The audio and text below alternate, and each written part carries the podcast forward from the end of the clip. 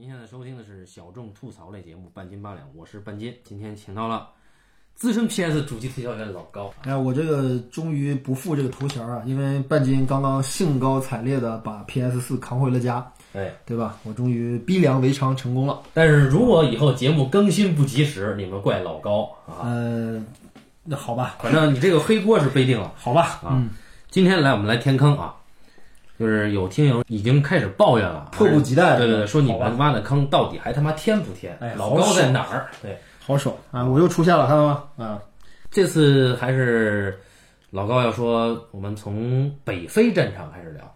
呃，是这样啊，就是书接上回，我们上次其实只聊了呃二战的第一个经典战役，就是敦刻尔克大撤退。嗯，那么后面其实发生了很多事儿。呃，我呢，其实最初的设想，其实呢，就是想把这个二战的真实的历史时间线作为一个我们的一个时间轴，嗯，然后来排列我们的节目，嗯，就是从二战最开始的敦刻尔克大撤退到珍珠港，到再往后一直排到帝日登陆，对吧？包括帝国之毁灭，对吧？最后攻克柏林。那么我们想做这么一个系列，但是后来我跟半斤也商量了一下，半斤由于他才疏学浅，看过的东西没有我多，而且知识面也没有我丰富，所以说他呢觉得说也没有那么多电影可以填这个坑嘛。对呀你比如珍珠港这个事儿，对吧？难道我们要聊珍珠港？对，难道要聊珍珠港这部大烂片吗？啊，对不对？就算不聊珍珠港的话，如果要聊，非要聊的话，那么日美合拍的《虎虎虎》，嗯可能是迄今为止公认的对，珍珠港题材的最好的一部作品。但是呢，又觉得日美合拍又可能跟我们现在以主打英语片嗯，为整体思路的这么一个东西又不符合了。所以说，包括再加上这个《虎虎虎》可能有一些别的一些争议上的问题，所以我们这事儿又又给扔了，对吧？对对珍珠港不聊了。然后呢，接下来呢还要聊聊什么呢？海狮计划。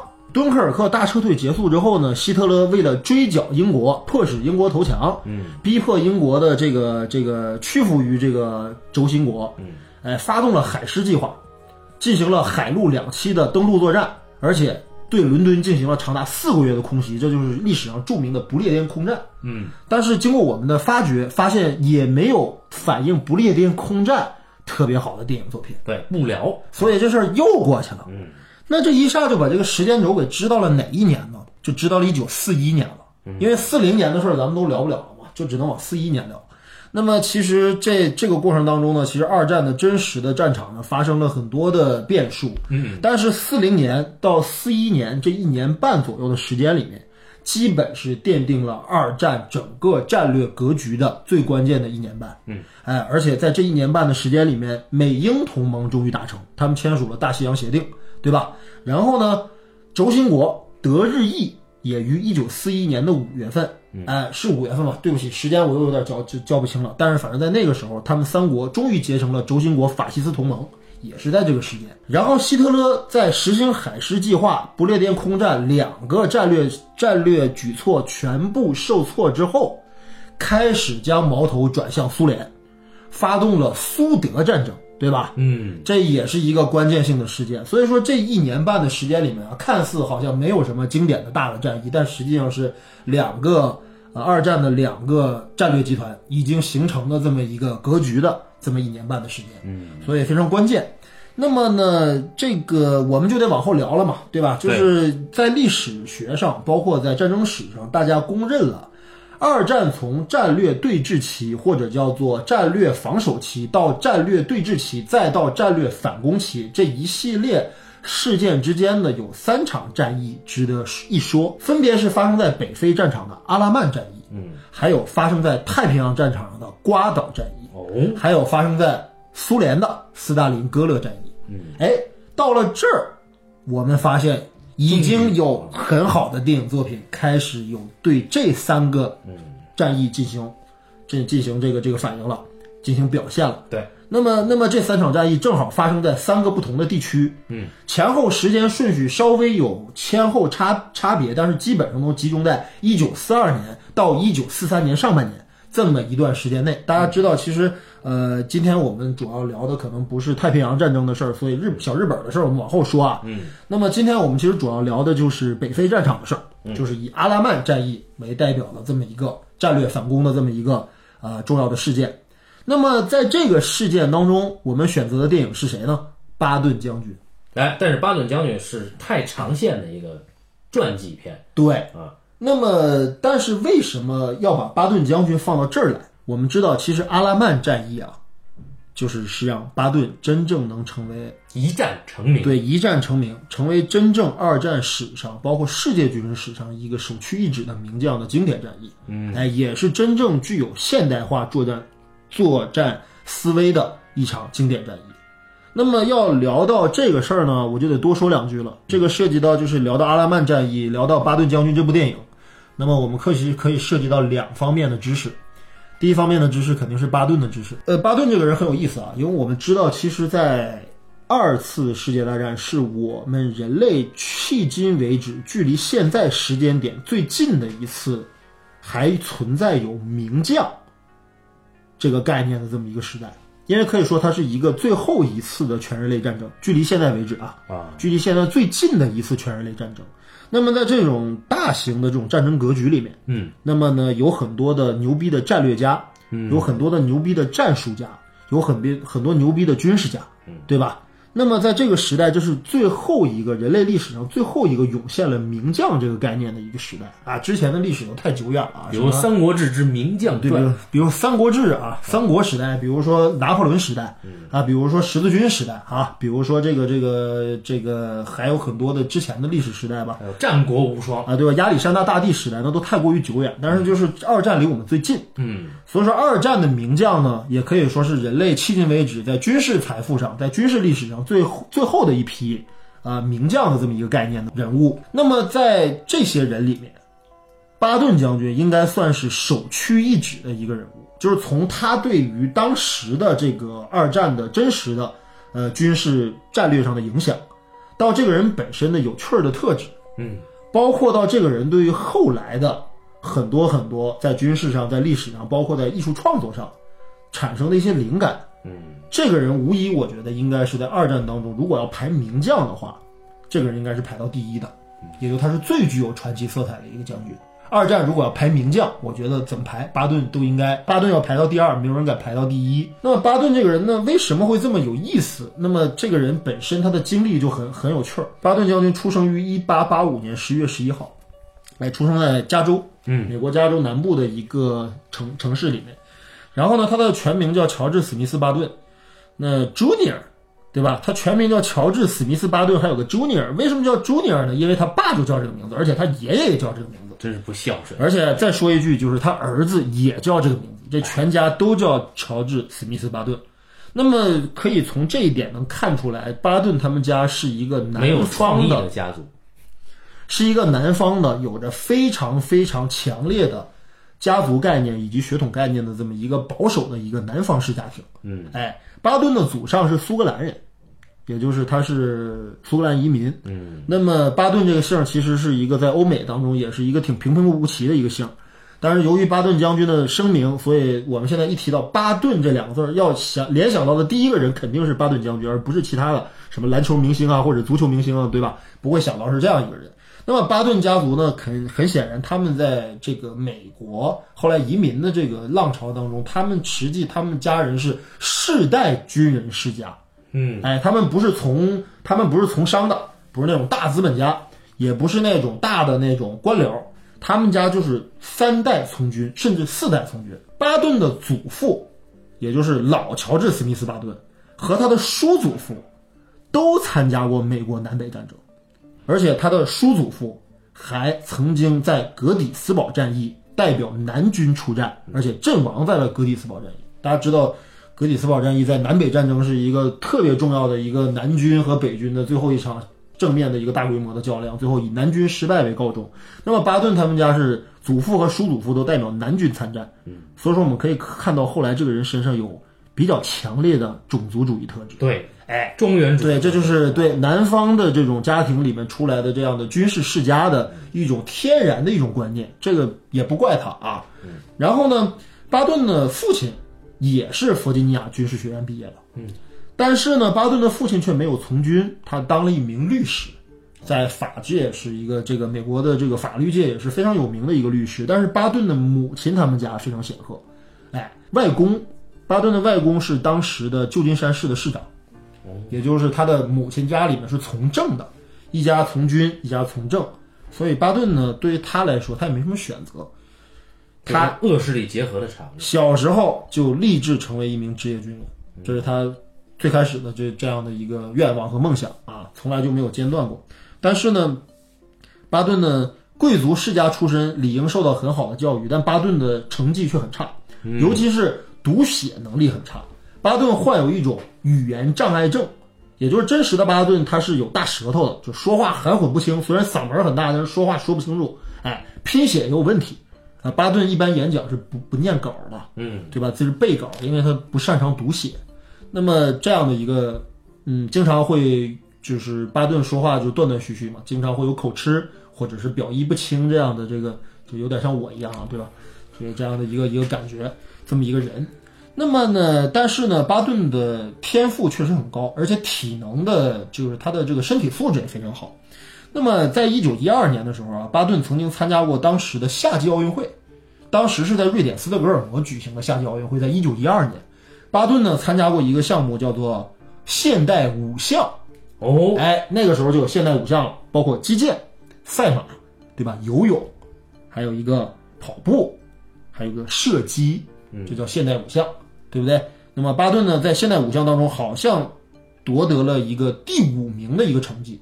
哎，当时跟很多职业运动员在一起啊，这个成绩已经很不错了。而且大家知道，现代五项是贵族运动，嗯，哎，只有在欧美声望、家庭地位比较显赫的贵族子弟才可以参与的一个项目，因为这里边有赛马，对吧？马不是一般穷人骑得起的啊。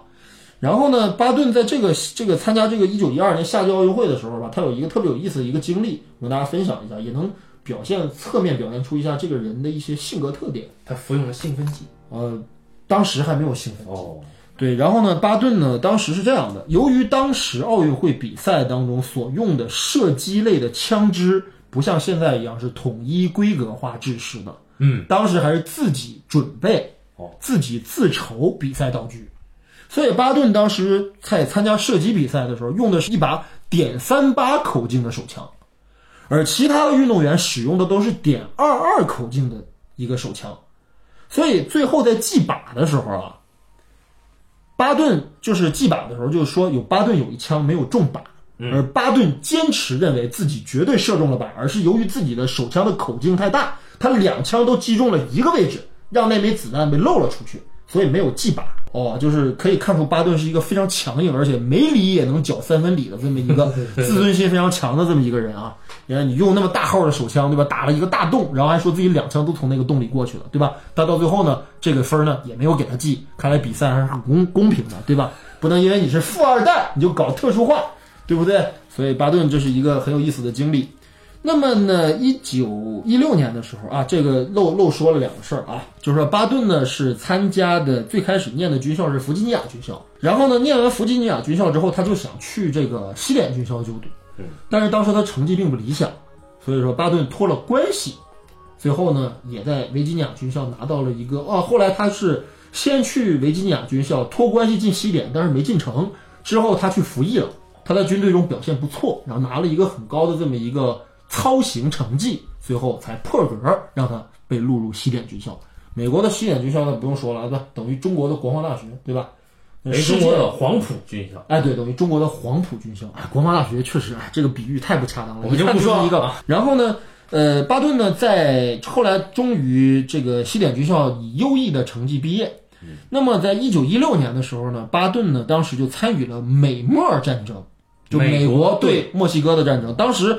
反正这个美墨战争这个说法也是驴唇不对马嘴，也不知道到底是墨西哥先入侵了美国，还是美国先入侵墨西哥，还是两方面都是要互相入侵，然后最后擦枪走火导致的。反正历史历史的这个真相比较模糊。不过当时就是巴顿就觉得，哎，军人通过什么方方式能体现自我的价值？只有战争了，这世界上没有任何人比军人更盼着打仗。所以巴顿当时就要参与墨西哥战争。然后呢，当时呢。巴顿认识了一个人，当时是西点军校的一位高级的军事教官，叫做约翰潘兴。嗯，约翰潘兴这个人可不简单，这个家伙是美国历史上第一个被授予准元帅军衔的一位将军，也是第一位五星上将，也是陆军一哥，潘兴将军当时就带领一支部队参与美墨战争，巴顿也是托了一个关系，跟潘兴将军说：“我一定要参与墨西哥战争。”哎，潘兴将军就同意了。那么把巴顿调到身边做什么呢？让巴顿做自己的贴身副官。呃，后来我们知道，巴顿将军对于自己的副官的要求都非常严格，言外之意可能有一点儿把自己当年的一些优异表现跟后来的一些小辈儿们相比的一些感觉啊，就是巴顿老说，我当年当副官的时候，那是他妈咋伺候领导的，你们这么小王八蛋啊，现在都什么玩意儿，不能吃苦，不能再耐操，对不对？嗯，然后巴顿是是这样一个人，因为他当年当过潘兴将军的副官，然后呢，潘兴真的是他的人生导师，是他的伯乐。他看出了这个小子身上是具备有现代军事思维的人。至于是什么样的一种现代军事思维，我们一会儿再说啊。然后呢，美墨战争很顺利，巴顿呢顺利的完成了任务。那么呢，在一九一七年的时候呢，就是第一次世界大战已经爆发了第二年，哎，第三年了，哎，第二年，第二年第一次世界大战已经爆发。然后呢，巴顿呢也是这一次率领美国远征军参与到欧洲战场上的将军，仍然是潘兴将军。哦，潘兴将军率领美国远征军参与一战。那么呢，当时呢有一个新新鲜玩意儿，就是坦克，嗯，第一次在战争当中使用。那么当时巴顿呢就被负责指挥一个坦克旅啊。你想想，这么年轻的一个军官，就让他指挥一个坦克旅。在一九一七年的时候，巴顿才只有三十二岁。然后呢，巴顿的整个的作战思维是什么呢？他觉得在旧式的战争当中。尤其在一战前后的战争当中呢，坦克这个武器吧，其实是辅助步兵作战的，也就是步兵冲锋以及步兵据点据守、堑壕战仍然是最主要的。但由于这个一战大家都知道啊，挖战壕挖的特别深，双方都在打对攻、打堑壕战，导致呢作战进度特别缓慢，大量无谓的死伤，冲锋变得异常困难，对吧？那么几十万人抢这几公里的这么一个前线阵地，时有发生。在这个时候呢，坦克作为重型武器第一次被引入战争，是为了屏蔽堑壕战所造成的一个军队大量的伤亡。那么当时的这个坦克其实啊，更像是一个移动炮塔，它不是现在意义上的一个真正意义上的一个主战武器，它是一个移动炮塔性质一样的一个压制火力使用的这么一个载具塔防游戏，而且移动速度极度缓慢，质量极其低劣。开不了多远，就基本就扑街了，对吧？就抛锚了，对吧？就冒黑烟了，甚至自爆，对吧？一战的坦克危险系数非常高，所以说巴顿就觉得什么呢？随着技术的进步，我们可能陆军会以坦克为核心进攻力量的现代化部队的出现，也就是说，它不再以是以以陆军的辅助型作战单位而出现，而是以以核心作战单位以陆军辅助型坦克。辅助坦克进行作战的这么一种现代化装甲部队的思维去进行战争，哎，去进行战争的重新的这种构思。那么这种作战思想，其实在一战当中，后来包括在德国闪击战当中，由曼施坦因和德国的坦克坦克部队总指挥古德里安将军不约而同的两方达成了一个共识。德军在最开始战争时候初期，他推进的那么快，得益于他的新型的坦克作战思维。而巴顿在这时候也形成了一样的军事思想，所以说真是棋逢对手。也就是说，你时代到了一个阶段之后，产生一种新的技术，在战争当中带来的实战的效果，哎，两国都有相似的啊殊途同归的见解。那么呢，一九一八年的时候，巴顿率领了一支坦克旅，在一战当中表现的非常的出色。嗯，但由于大家知道，一战其实美国只是协约国嘛，对吧？只是参战国之一，所以说没有派出大量的。这个这个这个部队，所以说在一战当中呢，可能呃主要以提升实战经验为主。那么就是美军在一战中的表现。那么呢，这个巴顿是在一九二三三二年的时候，当时美国经济大萧条，他还率领着这个国民自卫队，曾经还镇压过啊这个老兵的这个叛乱和老兵的游行。哎，巴顿。然后呢，但是呢，这一次的这个军事镇压吧，巴顿表示非常难受。他后来在。回忆录当中表示说，因为当时一九三二年的时候，由于经济危机，由于一战老兵的这个战后待遇，这个这个索赔，这个事情有有意义，所以说有很多的一战的当时的巴顿的一些同僚，甚至一些前辈都参与了这次游行。可是巴顿逮捕、打伤，甚至打死了很多人，所以他觉得可能这样的做法有违一个军人的一个本分，所以说巴顿呢在这之后呢就消沉了一段时间，也没仗可打了。哎，所以说巴顿在这段时间就是能明显感觉到，就是一个纯粹的一个军人，在一个相对稳定的和平时期的他的一种幻灭感，也就是从三二年到二战开始之后，巴顿一直都过得比较消沉。但是由于他是贵族，他可以去欧洲玩儿，有钱，哎，对，然后他这会儿还呃，这个娶了自己的一个好像是侄女儿吧，还是一个外甥女儿，反正是一个自己的亲戚，对吧？还跟这女孩同居了，等于他产生了婚外情，犯了重婚罪。还是乱伦，对，而且巴顿将军，对吧，也是一个纯直男，对吧？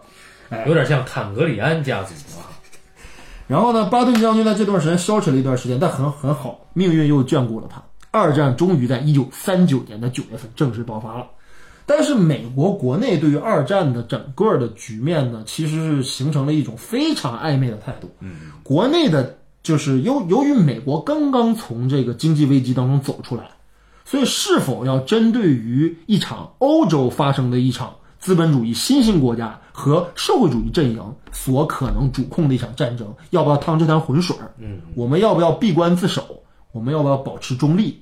美国国内的声音当时非常的尖锐，而且主和派甚至说是呃和平派，嗯，和战争派形成了非常尖锐的这个斗争。因为美国啊，其实我们知道，美国的出兵啊、派兵这个事儿啊，不是总统一纸一纸命令就可以下达的。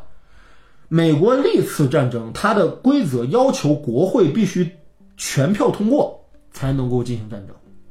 哎，美国的历次战争都得履行这个程序，所以说当时不可能达成这样的一致。所以说大家看到《至暗时刻》，对吧？你跟上次跟一棒老师聊到《至暗时刻》的时候，我们看到对吧？蠢萌的丘吉尔，对吧？给操蛋的罗斯福打电话的时候，罗斯福总统对吧？毫不犹豫的拒绝了他，对不对？一艘船都不给派，对吧？因为当时美国就是不想参战嘛，但是巴顿将军是很很想参战的，而且当时其实美国军界呢，大家都知道，其实迟早必有一战。即便美国不参与欧洲战事，嗯，在太平洋地区可能也会与日本发生战事，所以说这场战事在所难免。那么机会来了，果然小日本按耐不住，在四一年心急火燎的把美国珍珠港炸了。美国珍珠港炸了之后，对吧？几乎全歼了美国太平洋舰队，嗯，对吧？这场损失非常大。那么当然事后也有很多人说这个事儿啊，就觉得说当时其实罗斯福本身是主战派嘛，然后其实美军早在珍珠港之前就截获了日本海军军部的这个秘密通电，所以美军其实是明知珍珠港事件会爆发而做置之不理，这个是主战派的一个阴谋。太阴谋论了啊。当然，这个确实太阴谋论了，或者说，即便有这种事情可能发生的话，也没有想到珍珠港会损失那么惨。嗯，所以说呢，但是我们的巴顿呢，在这个时候仍然无所作为。什么时候他有了作为呢？就是一九四二年的时候，美国与英国的同盟军决定在北非开辟第二战场的时候，巴顿才真正被派上了用场。为什么在北非战场的时候巴顿会派上用场呢？大家知道，巴顿是坦克兵出身，在北非，对吧？我们知道北非有什么阿尔及利亚、摩洛哥、突尼斯，还有埃及之类的这几个国家，对吧？广袤的沙漠，对，对不对？嗯，大平原作战，嗯，这种地形太他妈适合坦克集群作战了。所以说，在这个时候，巴顿就临危受命，率领美国第一坦克集团军，哎，第一坦克装甲师，好像参与了啊阿拉曼之战。那么呢，在经过两次阿拉曼之战之后，重创德军的第一装甲部队，对吧？然后把一代名将沙漠之狐隆美尔也给打跑了，对不对？北非之战以这个美英联军、美英同盟军最后大获全胜而告终，基本奠定了北非战场的这个战略格局。虽然胜了，但是有说法说，那个美军的坦克损失比德军严重的多，可能也是战力投入的更多。呃，我得到的资料是一半儿一半儿，就两方损失坦克数量都在三百五到四百辆左右吧。对，也就是说美军在整个的呃战略方针上确实得到了胜利，但是是否全歼了德国装甲部队还没有。嗯，因为德国就是靠装甲部队起家的，美军坦克在实战能力上、机动力上、装甲厚度上以及在战略思维上均落后于德军。德国坦克应该当时是制霸的吧？德国坦克应该是当时世界上最顶级的坦克装备。哎，无坚不摧就是二战欧洲虎式坦克对吧？虎式坦克，对吧？啊，那么，但是在这个北非战场上，德军并不是全一清一色的虎式坦克，嗯，它还有一些轻型坦克，一些装甲车。德军的装甲车也是当时世界上最好的，包括载弹型装甲车，嗯，包括还有那种炮塔型的装甲车，它都有。还有机枪火力压制型的装甲车，德军的装甲部队的配备是非常全面的，而美军和英军，哎，相对来讲差一些。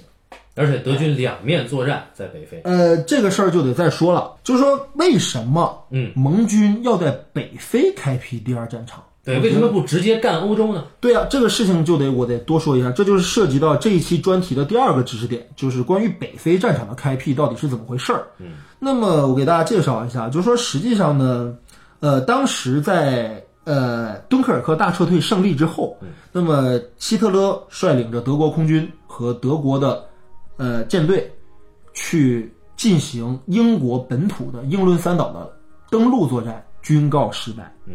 从一个侧面证明了什么呢？从一个侧面的证明大英帝国仍然是不愧于日不落帝国的称号，在海上力量和制空权方面没有让德国人占到半点便宜。德军大家德国都知道，大家知道啊，是一个内陆国家，它的港口数量极少。在二战初期，它也是迅速由于占领了北欧的几个国家，控制了一些港口，它才有它的一定的制海权。嗯，而这个在北海的制海权呢？仍然牢牢地抓在英国人的手里，嗯所以说德国由于它是内陆国家，由于它没法在，而且在一战以前，它的海军力量一直是被英法联手遏制的，所以说德军的这个战舰数量、作战经验，哎，均远远落后于英法两国，所以说德军当时在二战时候只开发了一种什么呢？只开发出了潜艇这样一种比较。超越时代的这么一种新式武器，可潜艇大家知道，潜艇是一种战术型武器，它无法在一个大的一个海战战略里面起到至关重要的作用。所以后来德国军的潜艇一般都干成什么？就都一般作为什么呢？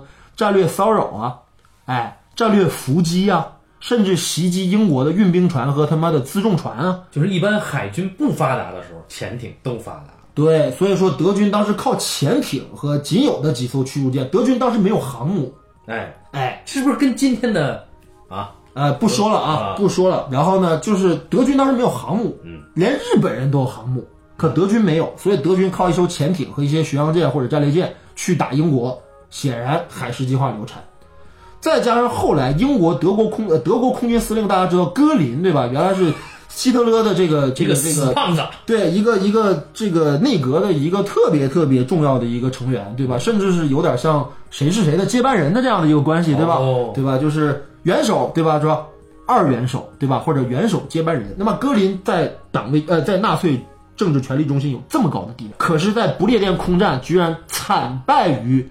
英国空军，嗯，在英国空军都已经被打成打成那个操性的时候，德军仍然捞不到半点便宜，而且英国的全民皆兵啊，英国的整个的这个士气，对吧，都没有动摇，嗯，所以说呢，在这种情况下的话，希特勒不得不放弃与英国在北海争夺制海权以及登陆英国本土的作战计划，必须叫停，嗯，所以说呢，这样打不过了怎么办呢？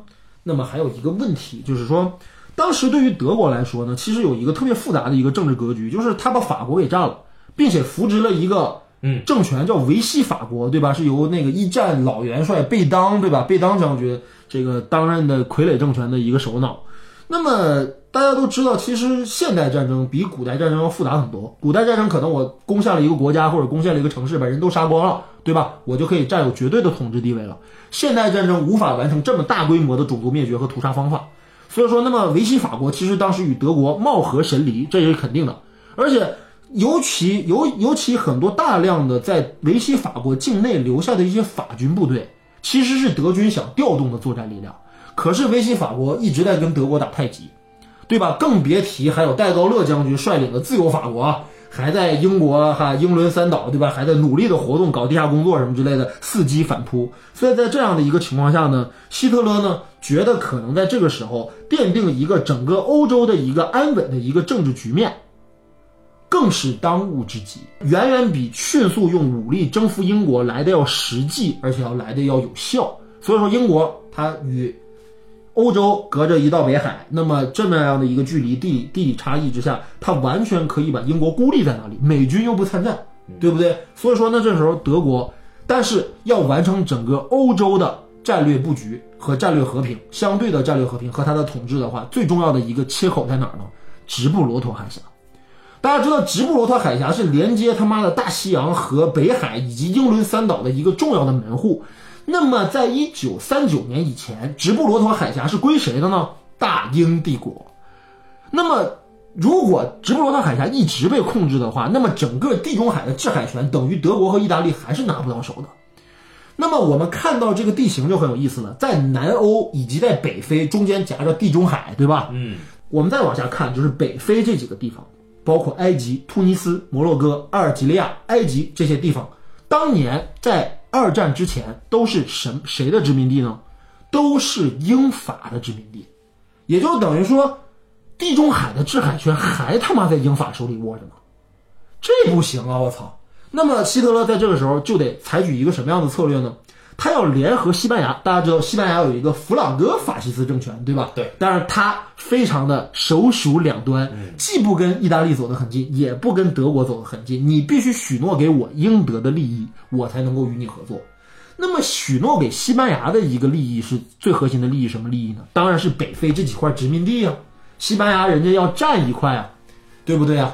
那么德军会同意吗？存在一个。利益纠纷的问题，那么维希法国也不愿意放弃仅有的法属殖民地，嗯，啊，对吧？那怎么办呢？德国要说服维希法国为自己作战，所以说德国当时陷入到一个非常焦虑的一个外交状况当中去，就是拉不来自己的盟友，自己的战斗力又不不足以能够把呃自由法国和英国的联军给阻挡出直布罗陀海峡，地中海的制海权还是丧失的，所以在北非必有一战。这一战无论在战略上，还是在战战术思想上，以及对于轴心国第三帝国的未来命运上，甚至对于英国反攻欧洲上，都有至关重要的意义。嗯，所以北非必必有一战。但是呢，呃，北非这一战呢，由于英国大家我们都聊到了，在敦刻尔克损失实在惨重。虽然人，呃，英国远征军幸存了很多的战士，不过由于辎重和物资，哎，相对损耗较大，所以英军在。北非如果独立跟德军打一场大兵团的这种装甲作战的话，德军英军是比较吃力的。嗯，所以英军必须获得美军的协助。那么，美国罗斯福总统其实在一九四一年呃中期的时候就已经确定要参战，所以才我说到刚才那个珍珍珠港乌龙事件，对吧？这个事件呃出现之前，美军其实就已经决定参战了，只是要寻找契机而已。那么，美军参战的理由也非常简单啊，不管。二战的结局是什么样？美军参战将彻底扭转这个战略格局。如果美军参战的话，与同盟国与轴心国最后的实力将发生一个根本性的转变。嗯，我们只要推演这盘棋，到最后同盟国应该还是获得胜利的。那么，如果同盟国获得了胜利之后，美军将真正成为世界上的第一霸主，他将重新改写太平洋、远东以及欧洲的所有战略格局。哎，也因此，只有打欧战。而且欧战必须胜利，美国才能与苏联或者美国才能与旧式的欧洲作为一个真正的一个实力对比，所以两方都各怀鬼胎。那么我们说二战是正义战争，是历史总结出来的一个结果，也是因为法西斯政权确实过于邪恶。但是我们没有必要美化同盟国他们的参战意义，嗯，尤其是一开始，对，所以说，那么在这种时候呢，我们就知道了，呃，美军参战。美军参战，那么派出了两支部队：太平洋战场和最开始的北非战场。巴顿率领美国第一第一装甲师还是第二装甲师，对吧？后来其实改编成了第七集团军，参与了这个北非作战。那么呢，与英军蒙哥马利将军率领的，哎，对，率领的英国第八集团军协同作战，啊，在北非打了一场非常残酷的这场攻坚战和装甲战啊。也给当地造成了一些巨大的破坏。那么以同盟国胜利告终，但是在参战初期，英法的这个作战的这个计划呢，就始终处于一个对峙的状态。英国人不听美国人的，美国人不听英国人的，两方一直处于一个角力的状态。因为大英帝国我们聊过了，对吧？没有人比大英帝国更要面子了，对不对？虽然说已经损失巨大，但是仍然不愿意在同盟国作战当中呢趋于美军之下。美国人不是白来的，派兵派人派钱，人不是白来的，人是要谋取利益的。但英国呢又觉得你是我的盟国，你是协同我作战的，应该是由我来指挥。所以说，两方在指挥权的问题上一直都打不成一致，但好歹是，呃，这个这个这个谈着谈着，聊着聊着，吵着吵着，反正是仗是打赢了，哎，呃，占了一个天时吧，占了一个地利吧，对吧？也占了一个人和吧。所以说，那么其实美军和这个英军在这次合作过程当中呢，啊，就形成了很多很有意思的段子。嗯，那么具体的事件呢，由于阿拉曼战役的各呃阿拉曼战役呃大大小小的战斗也太多了，几十场，没法一一给大家讲。那么之后呢，在阿拉曼战役结束之后呢，呃，这个时候就很有意思了，就有一个登陆西西里的战役。嗯，哎，登陆西西里战役其实等于是地中海的这个战区的一个最重要、最重要的一个战役，奠定了当时整个同盟国能够反扑轴心国的这么一个契机，就是等于意大利被干掉了，嗯，对吧？西西里大家都知道，在意大利最南部，那么控制了西西里，基本也已经干败了意大利，哎，纳粹德国也失去了后援。反扑只是时间问题。那么在西西里战役当中也特别有意思啊，就是出现了一个《三国演义》当中邓艾和钟会两世争功的 这样的一个局面，对吧？巴顿率领的第第七集团军和蒙哥马利率领第八集团军两个人在攻占巴勒摩的时候，有一个谁先谁到的一个问题，对吧？最后巴顿将军还是神勇的，哎，取得了这场战斗的胜利。然后呢，这个但是乐极生悲。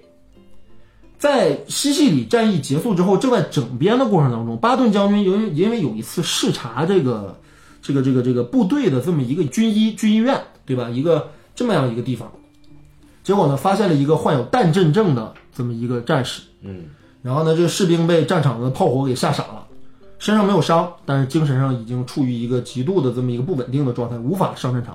但巴顿说：“你他妈是一个懦夫，你身上一点伤都没有。你这个这个军队军队医院里面是给光荣的负伤的战士用的，你他妈算什么东西？”掌掴这名士兵，这个事情没想到闹得那么大，闹到了哪儿去呢？闹到了当时盟军总司令艾森豪威尔将军那儿去。艾森豪威尔将军勒令巴顿必须道歉，没巴顿的师弟。对啊，对。然后呢，这个就勒令勒令巴顿必须得道歉。结果巴顿他妈的就。真的是委曲求全吧，也确实道歉了。可是即便道了歉，仍然被撸了，嗯，对吧？回国待命，哎，这是他的一次重创。但是这次事件其实对巴顿的影响大到什么程度啊？我们来后来看，其实巴顿当时在第七集团军的副官是布莱德利将军，嗯，布莱德利将军当时副副总司令，对吧？那么布莱德利将军因为巴顿将军掌掴事件被撤离了之后，布莱德利将军呢？获得了指挥第七集团军总司令的这么一个职位，并且升任地中海战区总司令。那么后来有人说，巴顿将军这么牛逼，在二战当中常胜将军未尝一败，为什么到最后连五星上将都不给？嗯，很简单，五星上将的评选标准是什么样的？二战当中，美军能评选五星上将的。最重要的一个标准，必须担任战区总司令。哦，这是一个最最重要的标准，以及战区副总司令。巴顿既没有担当过地中海战区总司令，也没有当过副总司令，他顶多是一个集团军司令。嗯，所以说虽然功高盖主，但是还是没有给他提。而其他那些什么，包括布莱德利啊、德怀特·艾森豪威尔啊。麦克阿瑟，对吧？这些人全部包括海军切斯特尼米兹啊，这些人全部都已经提过五星上将了，但是巴顿很可怜，没有提。就按他的军功来说的话，远不至此啊。然后呢，在这个四三年到四四年，哎，巴顿知道了盟军总部要有一个登陆欧洲、全面反扑。纳粹德军的这么一次军事行动，嗯，那么也就是后来我们所谓的1944年的六月份的地日登陆，对吧？诺曼底登陆战，巴顿知道这个战略部署了之后，几次三番的致电致信给德怀特·艾森豪威尔，要求重返战场，要求建功立业，要求一定要让我回去打仗。哎，德怀特·艾森豪威尔呢，给了他一支集团军，但是让他他妈的在英国境内训练，没有让他参与这个这个诺曼底登陆战。所以诺曼底登陆战等于巴顿是缺席的，就没有参加。哎，他一直在英国训练部队，但是这个情报被送到了德国军部之后，德国居然得到了一个什么信息呢？他们觉得，如果巴顿在英国的呃英吉利海峡的那那一侧，如果他在训练部队的话，那么很可能。盟军登陆的地点很可能还是加莱。哦，他认为巴顿在哪儿？哎，对他们会觉得巴顿将军这样的这个在阿拉曼战场上有这么样卓越表现的将军，应该决定了，或者说应该暗示着盟军的战略部署。先锋级的，结果巴顿他妈居然是疑兵之计。这个疑兵之计，我觉得可能不是巴顿造成的，但也可能不是美国军部造成的，这是一个历史误会。我觉得，那也是德军的战略部署有问题。最后想太多。对，想的太多了，对吧？也过于忌惮巴顿，从侧另一个侧面来表现巴顿的军威确实在这儿。那么，但是最后大家都知道，历史就是一九四四年六月，啊，盟军在诺曼底登陆，嗯，对吧？在诺曼底登陆，等于诺曼底其实是法国南部城市，对吧？不是北部城市，没有从加莱那儿走。那么呢，后来就在这个欧战进入到了最后关头，也就是最后一九四四年的六月份到一九四五年五月份，纳粹第三帝国真正被打垮。哎，这段时间里面，大大小小发生了无数的大战役、小战役，有名的什么市场花园啊，德军包括在后来又组织过一次突出部之役啊，就是所谓的第二次阿登森林战役，德国还象征性的，呃，不能叫象征性，实质上也是一次大的战略反扑，给盟军造成重创，然后一直到最后纳粹第三帝国被粉碎。那么这个欧战啊、如果大家想了解的更详细，要读书，而且要看美剧《兄弟连》，嗯，集中反映了这场战役的前后的故事。我们之后要聊到大兵瑞恩也会提到这段历史。那么巴顿呢，实际上是等于是，呃，一九四四年的第日登陆他没有参加，但是他还是后来被授予了第三集团军总司令的职位，率领第三集团军指挥了洛林战役以及突出部之一。突出部之一是因为巴顿的第三集团军的参与，导致当时被盟围困的盟军被解围了。所以巴顿简直是美军和盟军的救星。所以说，非常善于打这种就是快速机动化作战的巴顿将军是非常具有强烈高度的这种战术思维的一个特别优秀的一个军官。那么呢，这个特别有意思就是什么呢？四五年的五月份，希特勒自焚，第三帝国欧战宣布结束，纳粹帝国宣布无条件投降。那么欧战结束了之后呢，巴顿呢，当时呢，居然还在跟德怀特·艾森豪威尔请示，说我非常想参与太平洋战争，请把我调到太平洋去继续干小日本吧。但是组织上要求说，嗯，由于可能这个当时日战区，哎，所有的大兵团部署都比较到位，嗯，那么如果说与日军有更激烈的交火之后，可能有其他的兵团，呃，会被撤出。基于这个条件，会把巴顿调过去。但是大家知道，没有这一天，这一天没有到来，巴顿没有参与太平洋的战场。那么呢，之后很有意思，他呢就一直留在了欧洲。一九四五年的十二月，巴顿呃没有被调回美国，也没有参与到后面的战争当中去。他呢在这段时间呢，呃打打猎，玩玩鸟，对吧？然后呢，有些时候呢，经常大放厥词，呃，说了一些不合时宜的一些言论，导致呢被盟军呃美国军部来那个不能叫美国军部了，美美美美国美国军队，然后那直接受到了指责。他说了一句什么话呢？就巴顿说了这样一套一番话，他觉得说，呃，未来，对吧？这个这个我们的这个国家啊，这个共和党和这个民主党，他们就会走上纳粹的这个老路啊！就是，妈的，这是一个什么样的二逼可以说的话啊，对吧？这不弄你才怪。然后呢，他还说过什么话呢？他说，呃，马上这个欧战结束了之后，可是红色苏联就即将崛起。哎，哎，对苏作战，我要冲到第一线，哎，我要把苏联苏联人打得屁滚尿流，对不对？哎，这样的一些言论。可是这个历史，这个是哎，让人觉得很惋惜的，就是一九四五年十二月份那一天，嗯、巴顿呢跟他的部下去郊外打野鸭，啊巴顿很喜欢打猎，然后呢，结果呢，他们所坐的这个轿车被一辆军用卡车撞翻。他的副官、司机都没有事儿，结果巴顿被撞的脊椎断裂，高位截瘫，就是脖子以下都不能动。然后两个月之后，一代名将就这样，不能叫香消玉殒是吧？对吧？这个麻葛果实啊也没算。然后呢，巴顿呢就最后葬在了卢森堡的美军公墓里。嗯，他连客死他乡都没有回到祖国。然后他的墓志铭上写着非常简短的墓志铭，就是乔治 ·S. 巴顿，Junior，哎，一八八五至一九四五，享年六十岁，对吧？美国第三集团军总司令没了，一代将星就此一代陨落。将星就此陨落。那么这就是巴顿他的生平。那么今天我们说了这么大一堆，终于回到了我们的电影《巴顿将军》上面。好，我们就聊到这儿。